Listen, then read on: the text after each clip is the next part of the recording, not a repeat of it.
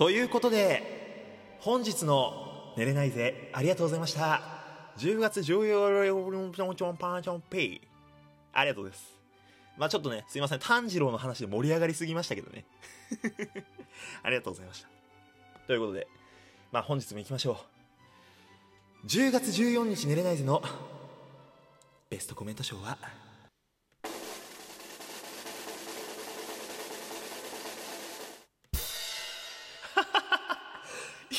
ゆしこさんのコメント。これ拾えてなかったね。ごめん。私女の子なのに兄がドラゴンの彫刻刀を使ってたから。でした。これおもろいだろ。そうか。まあちょっと俺がね長男ならではの苦しみみたいな喋ったんですよ。喋っててちょっとよしこさんのこのコメント拾えてなかったんだけど。いやードラゴンの彫刻刀はさすがにね。これは末っ子の苦しみ俺初めて理解できました。